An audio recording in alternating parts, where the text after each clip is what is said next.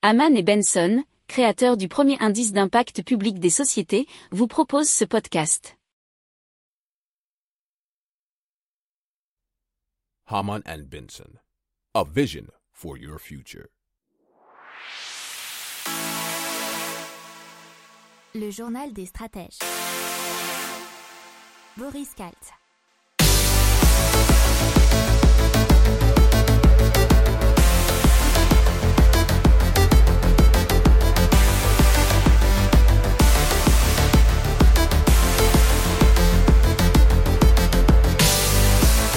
Bonjour à tous et bienvenue dans le journal des stratèges spécial économie aujourd'hui. Donc au sommaire, qu'est-ce qu'on va vous parler? On va vous parler de la bulle immobilière qui selon la BCE pourrait exploser en Europe. On va vous parler d'une hausse possible des taux d'intérêt mais pas avant 2023 de la Russie et d'une autre inflation, de l'inflation en France et de l'inflation en zone euro. Donc ça fait beaucoup d'inflation. Vous écoutez le journal des stratèges numéro 166 et ça commence tout de suite. A vision for your future. Le journal des stratèges. Et donc, on commence tout de suite avec la bulle immobilière qui, euh, selon la BCE, pourrait exploser. Et euh, selon eux, parce que l'immobilier est en surchauffe et les risques d'une correction, aussi bien dans le segment résidentiel que commercial, augmentent.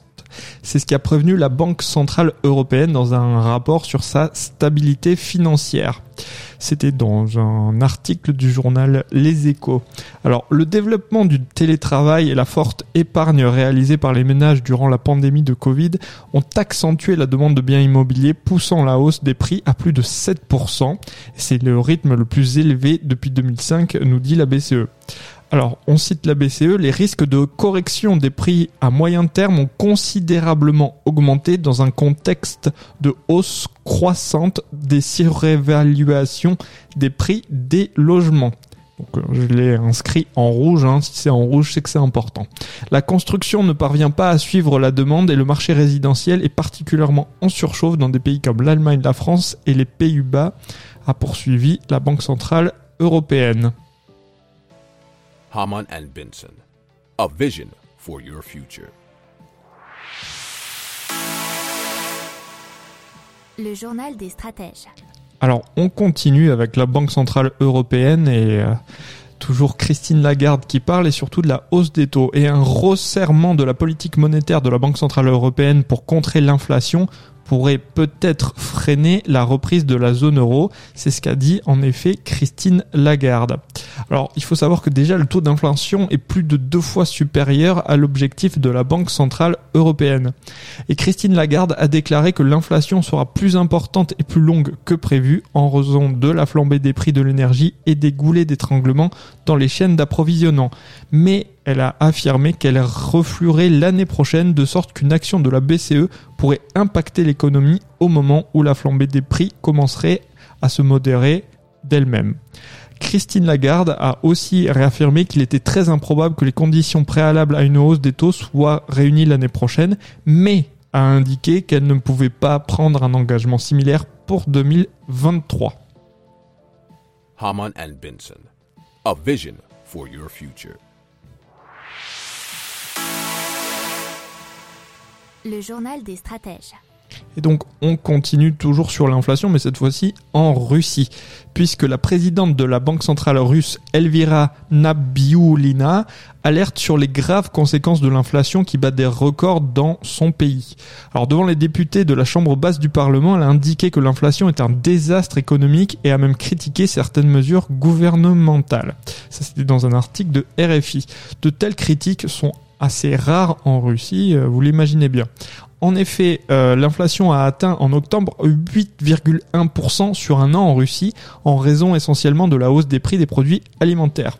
C'est deux fois plus que l'objectif fixé par la Banque centrale russe. Cette dernière a déjà augmenté plusieurs fois son taux directeur pour freiner la hausse des prix et il est actuellement à 7,5%. Haman Benson, a vision for your future.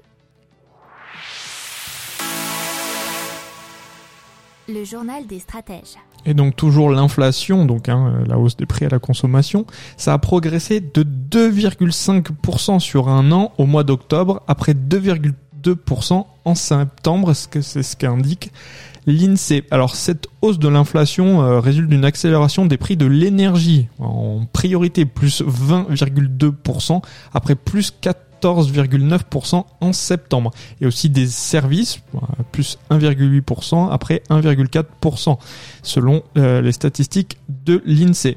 Alors sur un an, l'indice des prix à la consommation harmonisé, IPCH, qui sert de base de comparaison au niveau européen, a lui aussi accéléré de plus 3,2% en septembre après avoir progressé de 2,7% le mois dernier. Sur un mois, il a augmenté de 0,4%. Haman and Benson, a vision for your future. Le journal des stratèges. Allez, on continue avec l'inflation et l'inflation en zone euro qui est confirmée à 4,1% sur un an en octobre.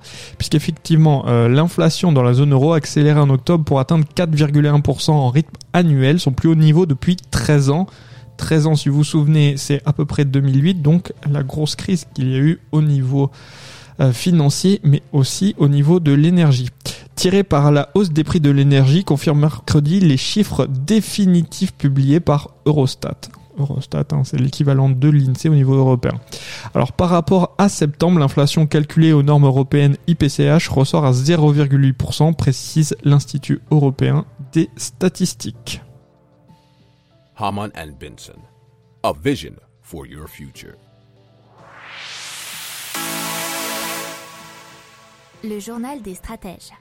Voilà, c'est tout pour aujourd'hui au niveau éco. Je vous souhaite une excellente journée et je vous dis à plus pour plus d'informations. Ciao Pour approfondir ces sujets, abonnez-vous à la newsletter de Haman et Benson et écoutez nos autres podcasts que vous retrouverez dans les notes de l'émission ou sur notre site internet.